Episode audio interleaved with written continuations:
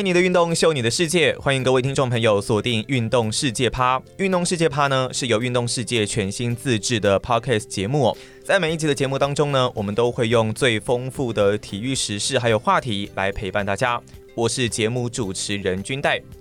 在前三期的棒球议题之后，今天我们来聊聊篮球相关的话题。以这一季的 NBA 赛季来说呢，最夯的球队可能不是夺冠呼声很高的洛杉矶快艇、洛杉矶湖人，或是有双 MVP 在阵的休斯顿火箭，而是呢在 Luka Doncic 率领下打出西区第五佳绩的达拉斯小牛。那么在这一期的节目当中呢，我们邀请到运动世界名人堂作家小铁来跟我们一起聊聊本季的小牛有哪一些改变，他们未来会遇到哪一些挑战啊，Doncic 的选秀话题等等，让我们欢迎小铁。大家好，我是小铁，呃，我现在是运动世界的作者，同时也是世界内部的编辑。然后我之前曾经做过自由时报的体育记者，这是我在媒体业的经历。呃，今天很高兴可以在这里跟大家一起分享，然后聊聊 Luka Doncic 还有小牛队的事情。OK，那既然要聊小牛跟 Doncic，那我们当然要先来了解说。小牛队其实无论如何了，他们今年的战绩跟过去相比是相当的出色嘛，那没有问题。这样成绩的关键当然就是 Doncic。那新人年的 Doncic 其实表现就已经很不错了，但是他今年更是有接近场均大三元的一个表现。以小铁的了解来说，他今年有做出什么样的改变或者是调整吗？呃，我觉得可以从两个地方来看，第一个是球团给他的定位。就是上个球季，呃，Luka Doncic 虽然他呃名义上到最后其实球队交易之后变成球队唯一的主要持球者，包括控球后卫等等，但是在季中那笔交易之前，就是他们换来 Porzingis 的交易之前。其实小牛呃正中原本的主控还是有一点迹象是想要留给 Dennis Smith Jr. 是在被交易之前，所以当时有非常多的时间并不是担任控球后卫，他是一直到上个球季的交易结束之后，然后到这个球季他才是以主控的姿态登场。那因为他担任了主控，所以他今年的持球比例比去年多了非常多，所以小牛有更多进攻主要就是由他来发起，嗯、这个是球队定位上的改变。那当其实自己本身，他是在攻击上面有不同的呃表现，因为他外线的比例高了很多，所以他今年他的三分线外出手的比例比去年还要高，他的两分球出手比例是差不多的。那但是三分线外出手比例高，只是让他在量的部分增加，因为他的三分球并没有变得比较准。这两年他的命中率差不多的，他真正可怕的地方是，呃，Luka Doncic 在持球变多、进攻主导的机会变多了之后，他的命中率高的很夸张，尤其是两分球，他在呃篮筐附近的命中率提升到七成多，然后最可怕的是他在十到十六尺的命中率有五成。他在十六尺到三分线的命中率有五成七，就是大家一般可以想象，呃，中距离或者是那种没有办法在篮筐附近靠上篮的得分，他在中距离投篮的准度明显的有提升，这是造成他自己本身进攻效率非常的高。然后在他当主控之后，大家可以看见非常多呃精彩的画面，是他找到很呃找找到底角的队友或者远边的队友，他都非常有办法呃靠自己的能力一个传球可以传到那个定点，所以助攻会算在他的头上，就不用靠队友。呃，最大的重点是在这些进攻里面可以看到他的视野非常的好，所以当他持球比例变高、命中率变高、传球的比例跟助攻成功的几率也变高的时候，他自己本身进攻效率就非常非常的高。哦，所以说其实 Doncic 今年他在中距离方面的命中率有所提升，而且我们很常可以看到他有时候，呃，从某一脚那传一个大对角，那队友一个漂亮得分的画面，这都是常常可以看到的。那刚刚在小铁的回答中，我们有听到这个 Chris Taps Porzingis，他在来到了小牛队之后，大家都会想知道说，哎，那他跟 Doncic 之间要怎么样去做一个搭配才是比较好的一个搭配方式？那除了这双星之外，包括了小牛其他角色球员，像是 Tim Hardaway Jr. 还有 Finney Smith 这些人，他们要怎么跟这两位主战球星去做分工，然后各司其职呢？其实我觉得这个要从小牛自己本身的进攻体系看来开始看。Rick Carlisle 他呃，并不是一个呃要求速度的教练。小牛这几年，小牛上一次呃进攻所谓的进攻步调速度是比较快的时候，已经要回溯到呃二零一四到一五球季。是，但是那一年除了 Rick Carlisle 有自己的体系之外，他们的主控是呃 Rajon Rondo。Rondo 本身就是一个非常善于攻守反击的后卫，所以他有效的带动了小牛的快攻。那这几年的小牛的控卫比较没有 Rondo 这种呃主导的能力，是 Rick Carlisle 就用他的体系。来帮助这个小牛维持他们的进攻，所以小牛这几年其实呃，虽然像今年他们的平均得分跟进攻的效率都是联盟前段班甚至最顶尖的程程度，可是小牛今年的呃步调 pace factor 其实还是大概在联盟十九二十名左右，其实算是后段没有特别好。对，在这种情况下，你就会发现呃，当然前面讲了卢卡当区自己本身的牵制能力还有传球能力是很大的一个重点。第二个重点就是 Kristaps Porzingis 在这个情况下，他变成一个非常有效率的辅助的得分，就是他可能只是做第二波的跟进，或者是他在中距离、中长距离寻找投球的空间。这几场比呃，就是当当时受伤的这三场比赛，嗯呃，可以看到 Look 呃 p o r s i n g i s 他自己的进攻比例变得比较高，而且他的效率也比较好。就是我认为啊，因为上一季他来到小牛之后，有消息说他其实伤已经好的差不多，可是小牛就是一直压着他，没有让他上，最后他整季都没有出赛。是，我觉得可能因为这么长时间的休养，然后加上。他，我们相我相信他一定是有在那个 Carlisle 的系统体系统下好好练过球，包括他们赛前的呃任何培训呃任何训练等等。我觉得 Porzingis 一定有在融入小牛的团队当中，因为这一季很显然他融入的效果非常好。嗯哼，我认为最大的帮助是因为他找回了他很稳定的投篮。那以 Porzingis 这样子的身材，他的投篮不管在任何的角度，其实都是。没有办法，没有办法防守的。对，你七尺三寸在你头上投篮，你就算在他面前都没有用。对，所以我觉得 Porzingis 这个球员本身他的投篮是为让小牛的进攻变得很有效率一个关键。那在这个关键之外，小牛其实找了非常多的功能性的球员。对，呃，包括今年找虽然看起来现在表现还没有很好的 Delon Wright，可是包括 Delon Wright 在内，呃，Seth Curry，然后这几场比赛因为呃当时受伤而被拉到先发的 Brunson。都发挥了他们非常好的功能，就是呃，Delon Wright 是第二波的接球持球者，Seth Curry 是主要投篮的攻击，嗯哼，然后还有刚刚讲到 Tim Hardaway Jr.，他今年的投篮虽然就是好的时候很好，坏的时候很坏，可是他嗯好的比例已经比坏的比例多了不少，就是跟去年比起来，他的效率也好了非常多，嗯，最后就是呃，可能我觉得有可能比较会被忽略，就是那个 Maxi Kleber 跟呃。Dwight Powell 两个禁区球员，他们都有非常好的跟进能力。然后，呃，他们也许不是什么可以在篮下一直单打，每一场都给你二十分的那种禁区悍将，可是他们是很好的跟进的球员。他们跟进的就算没有办法自己得分，也可以有效的扰乱了对手呃协防的体系。不管你的持球者是 Luka d o n c 或者是你第二波拿到球的 Porzingis，他都会有一个非常好的投篮机会。我觉得这个是在小牛的体系下，让这些球员们本来就在这个体系下非常好的生存模式。好，OK 哦，那基本上简单来讲，就是每一位角色球员如果都能掌握到自己该做的工作，那整个团队基本上运作就会变得比较顺畅。因为其实像 Porzingis 他今年数据很明显也是下滑嘛，但整个团队运作的是非常好的一个状态哦。那以小牛来说，目前他们的团队进攻效率很猛哦。到十二月二十三日为止，我看官网的数据，平均的团队得分是一百一十七点二分哦，排名联盟第四。但是相对来说，他们在防守上面可能就比较没有那么的理想。那大家其实都会说，哎，打季后赛，我们先假设他们会打季后赛嘛。那季后赛要靠防守来赢球，小铁怎么看这样子的一个观点？那如果小牛想要追求更高的一个目标，他们有哪一些调整需要去做？呃，我觉得季后赛靠防守才能赢球这句话就是讲的很铿锵有力。可是其实我认为，应该是季后赛你要找到你最适合的方式。就能赢球，就是很多球队为什么你会觉得好像防守比较容易赢球，是因为防守是任何球队都可以去尝试做到的事情。嗯哼，呃，但是进攻比较讲难听点，有时候比较需要靠天分。你有的球员他就是投不进，有的球员他就是切不进去，这个是很现实的事情。对，那防守的状况是你还是可以死命的盯紧对方的球员，你还是可以制造各种联防的方式，用各种策略去围堵，因为毕竟再怎么样，只有一个人会拿球进攻。嗯嗯，哦，球只会在一个人手上，所以你只要你有那个本事，你的球队可以用各种方法去围堵那一个人，所以大家才会觉得为什么防守比较容易赢球，因为大家都可以做。对，大家都可以做，可是实际上。嗯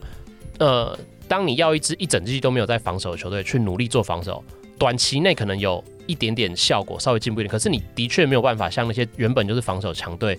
呃一样带给对手困扰。所以我觉得这才是为什么会讲说，呃，防守比较容易赢球。我觉得实际上你是要去找到自己赢球的方法。嗯，小牛现在赢球的方法，我觉得就像刚前面讲，是在慢节奏的比赛当中努力找到自己的进攻效率，然后就可以弥补。用更高的进攻效率来弥补自己防守目前看到的缺陷，因为很明很明显，小牛现在阵中没有一个大家可以直观点出来的一个防守悍将，没有那种大锁型球你没有办法想象说，哎、欸，今天比如说好，比如 LeBron James 面对小牛的时候，你小牛要叫谁去守 LeBron James？你没有办法在第一时间想到说，我们到底要靠谁？嗯、我可能可以靠我联防的体系，我可能可以靠我一些奇招，但是长久下来。正常比赛四十八分钟，你没有办法想象谁有那个能力去一对一真的压制老邦。当然，整个联盟可能也没有几个人，可是你没有办法找到一个人去主要去面对他，这是小牛现在防守上的漏洞。嗯，那我觉得，呃，如果碰上像快艇、像湖人这样子的巨星，其实今年到目前为止，他们的交手。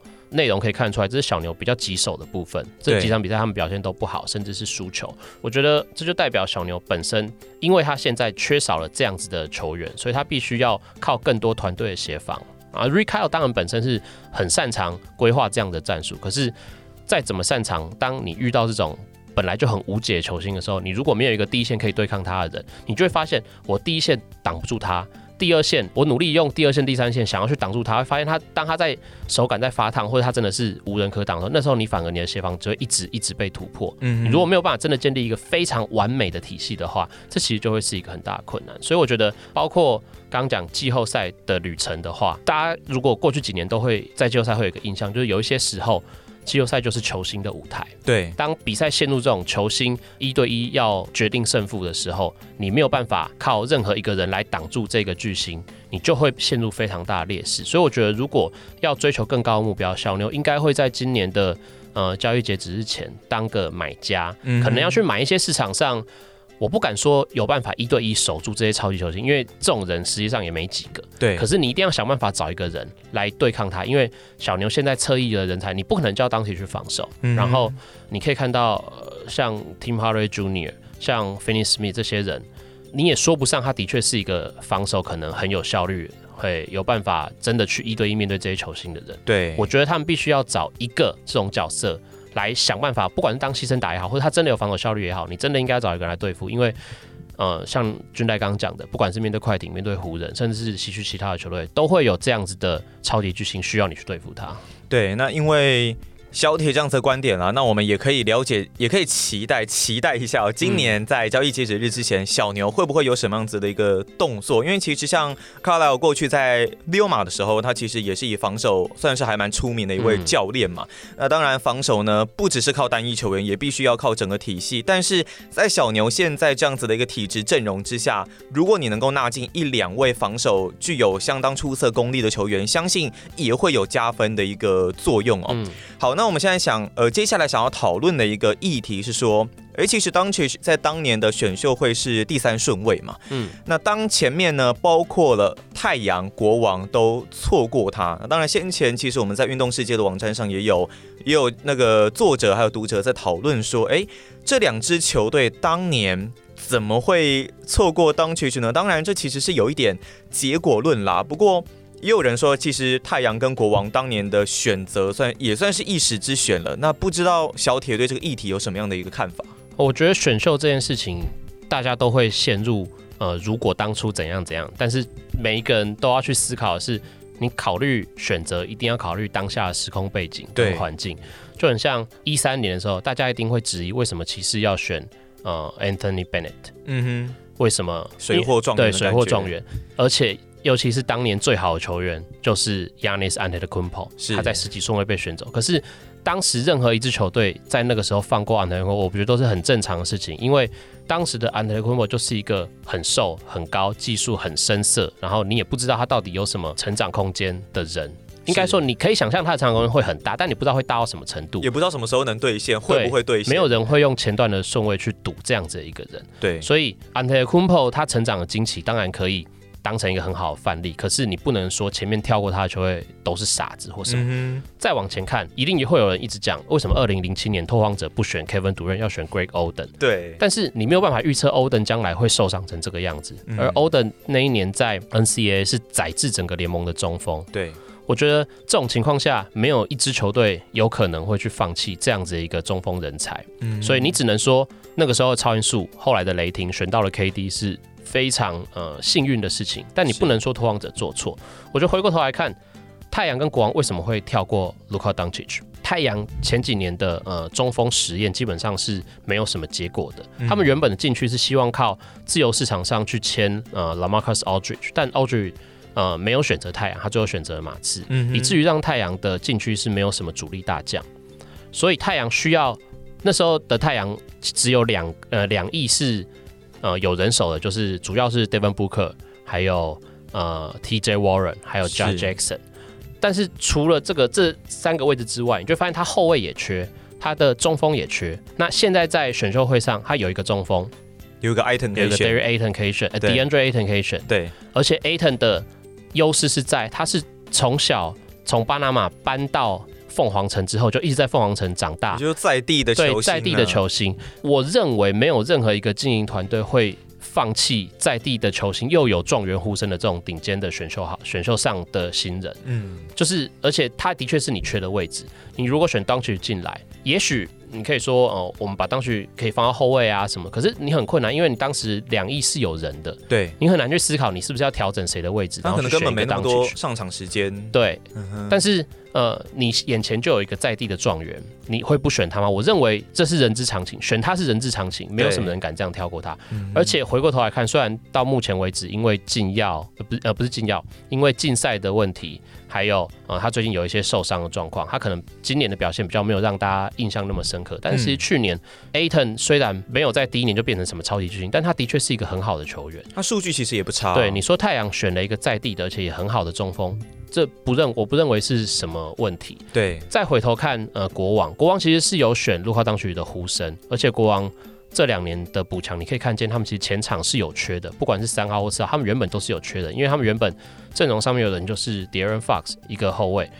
呃，Buddy Hield 另外一个后卫，嗯哼，他们呃比较有的资产就是这两个后卫，他们前场都是缺的，所以你说他选 Doncic 也可以，但是反过来说他选 Bagley 当然也可以，因为 Baggy 目前也的确是他们呃未来非常重要的一块拼图，可是还有另外一个重点是。当时国王呃，因为选秀都会有球员的自己的测验嘛，他们可能会呃有统一交给官方的体测、体能测试的这个或者是各基本各本基本资料等等的。对。但是还有另外一个关键是，每支球队其实会根据自己的顺位去邀请待选的新人来我们球队自己独立的测试。嗯哼。那那个时候测试当然是有，而且他们不太会公布一些细节，但是有流出来的消息指出。在那些前段的几个呃新人里面，不管是 Ayton 或者是 Bagley、Doncic，甚至后面的 Jaren Jackson Jr.，还有 Trey Young 这些人一起来看的话，Jaren Jackson Jr. 他有他愿意提供他的体测，还有他的呃医疗报告给所有的前段顺位的球队。哦，书面资料愿意提供他愿意提供，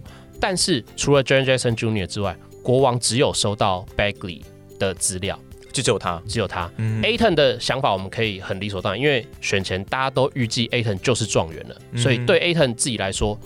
我我只要跟太阳保持好关系，就我就乖乖等着进太阳就好了，嗯、我可能也不用太管光，这个无可厚非。对，但是对 Doncic 来说，也许他们的团队自己有盘算，也许他早就跟乔治会谈好，我们不知道背后状况、背后原因什么，但是。他就是没有把他的报告完整的交给国王，嗯、所以反过来对国王来说，今天这两个球员对我都有帮助哦，哦。可是有一个人愿意完整给我他的资料，另外一个人没有，你会选哪一个？我认为他选了 Bagley 也不是什么错误的事情，而且这两年看起来，虽然 Bagley 还有不像当局的完成度这么高，但是他其实有非常多的潜力有待呃开发。国王也不是一支要拼这一两年的球队，他们的未来一定是在 De'Aaron Fox。更厉害了之后，更成熟之后，或者是 Buddy Hield 再签了下一份合约，然后变得对这个球队更有归属感，然后继续的成长之后，他们的未来应该在两三年之后，到时候也是他们要验收 Bagley 的时候，我倒不觉得说，哎、欸，他们错过今年看起来已经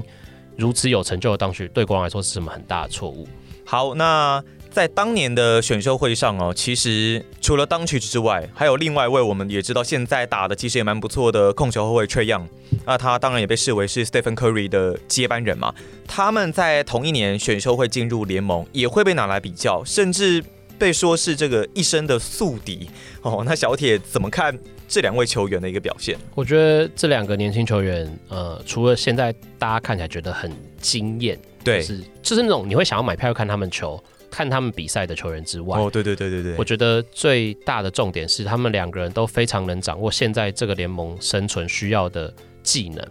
就是以前可能会，比如说你说九零年代，我们需要一些呃低位的技术，我们要在低位禁区有所碰撞，我们才可以在这个联盟生存。但现在这个联盟是呃你要有更多面框的动作，你的投篮要够水准才可以生存，你的运球要够好，因为你必须有非常多。攻守的反击，嗯然后你必须要有非常好的决策能力，就是你在场上你可以传到球，你可以切入，你可以投篮，你的时机要掌握得非常好。这几点技能都是 Doncic 和 Trae Young 本身就具备的。当然，Trae Young 的投篮更可怕，我认为是可以用可怕来形容，因为他没有什么距离跟角度的限制，就都可以，都可以的话，想到他就会拔起来出手。嗯哼，那我觉得这两个人，因为他们在选秀会上透过一笔交易互相转队，嗯，我认为这就一定会。导致他们这一辈子会一直被拿出来讨论，这就很像命运，你把线牵在这两个人身上，只要他们两个人都好好的，都没事，对，都没事，大家就会一直津津乐道说，哦，当年啊、呃，什么老鹰跟小牛双赢啊，都得到自己想要的人之类之类。对，那如果有其中一个人转队，你可以想象，大家就说，哎、欸，比如说我假设，假设 Trae Young 有一天离开老鹰好了，嗯，大家就会说，哎、欸，老鹰当初选了 Trae Young，可是没有用到最后，那。看看 Trae Young 可以帮他们换回什么东西，但是，嗯、呃，他们走向会不会因此不一样？如果 Trae Young 当初被小龙选走，是不是就会待比较久的呢？就一定会有这样的讨论。对，那如果两个人其中有一个人因为受伤或因为什么因素表现不好，大家就会开始回头说啊，为什么当初要换啊？什么什么？所以我认为这两个人的讨论已经无可避免了。嗯，好，回过头来就是。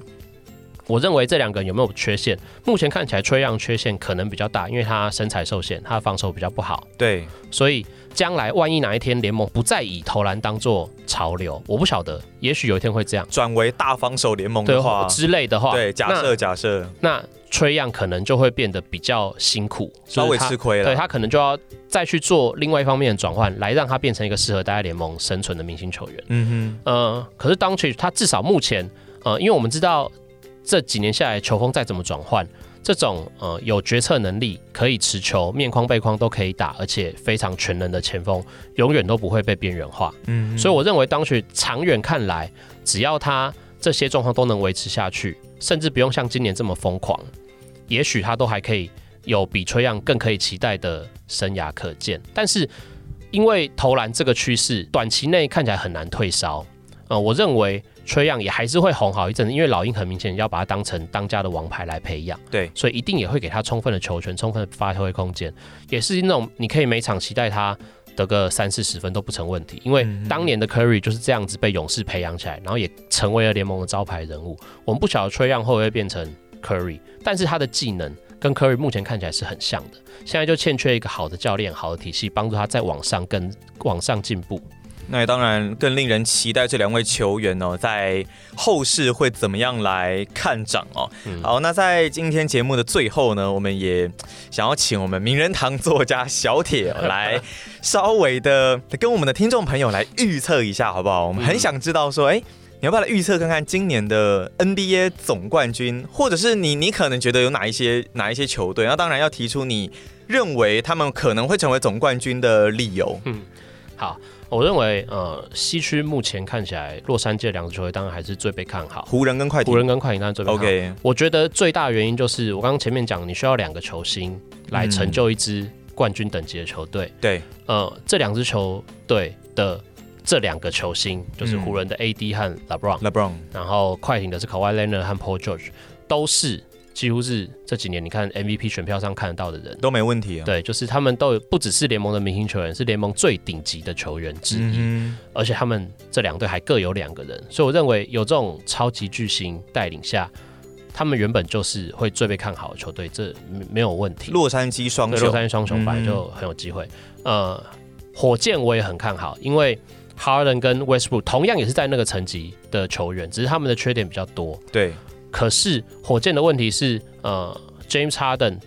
并没有像呃 LeBron James 或者是像 Kawhi Leonard 这样子，他们曾经证明。LeBron James 跟 Kawhi Leonard 都曾经证明自己可以打到季后赛最后一步，还非常的有宰制力。但 James Harden 这几年季后赛看下来，就是总是会在某个时候会消失。嗯，我觉得他要克服这一点，才有可能帮助火箭再往前进。对，好，所以如果今天今天要给我选的话，我认为西区洛杉矶双雄对决机会还是比较大。OK，西区冠军赛可能是洛杉矶双雄，那东区是不是就是公路呢？我认为是公路，因为 Okay. 呃，跟去年相比，七六人他当然有变好一点点，嗯、可是七六人一样，因为他们以前没有经历过这样子的考验，好像欠缺一个宰制力的感觉。他们少了金鱼巴特之后，今年在很多比赛关键时刻，你看到七六人其实没有那么稳定，嗯、是比较容易出错的球队。如果拿这几支呃战绩前面的强队来说，七六人是比较容易出错的球队。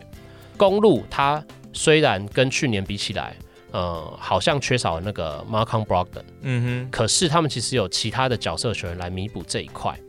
就有人顶上就可以。像比如说最近当 Bledsoe 缺阵的时候，那个 Devin DiVincenzo，DiVincenzo 不好念，这真的不好念，他也有顶替起来。公路是也是一样，有一个非常坚强的团队，他的体系非常强大，团队篮球。对，然后同时他们又有。今年整个东区可能最有主宰力的 Giannis Antetokounmpo。OK，我觉得在这个情况下，东区应该说公鹿没有比去年差，嗯，但是暴龙、七六人都明显比去年还要差的情况下，至少目前为止比去年还要差。对，我们把宝压在公路身上，应该不是什么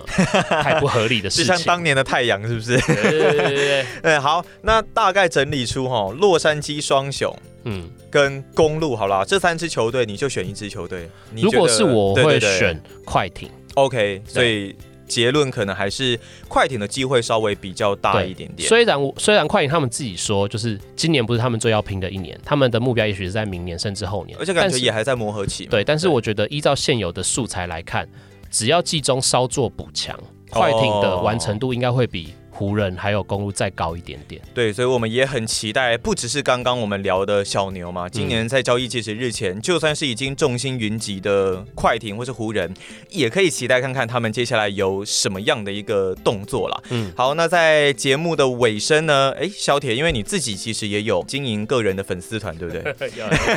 有，所以要不要宣传一下，跟听众稍微讲一下？好，我的粉丝团叫做 Crazy Ball Park。Crazy Ball Park，对对对，那个 Park 我其实故意取的，因为我觉得除了篮球之外，我很想很喜欢看棒球。你喜欢 Linkin Park Park？对，这个有点年纪，他们小现在听得懂吗？可是我很喜欢的，很好，我真的很喜欢。我也 OK OK，对对对好，好，这都是有很多原因，但我觉得呃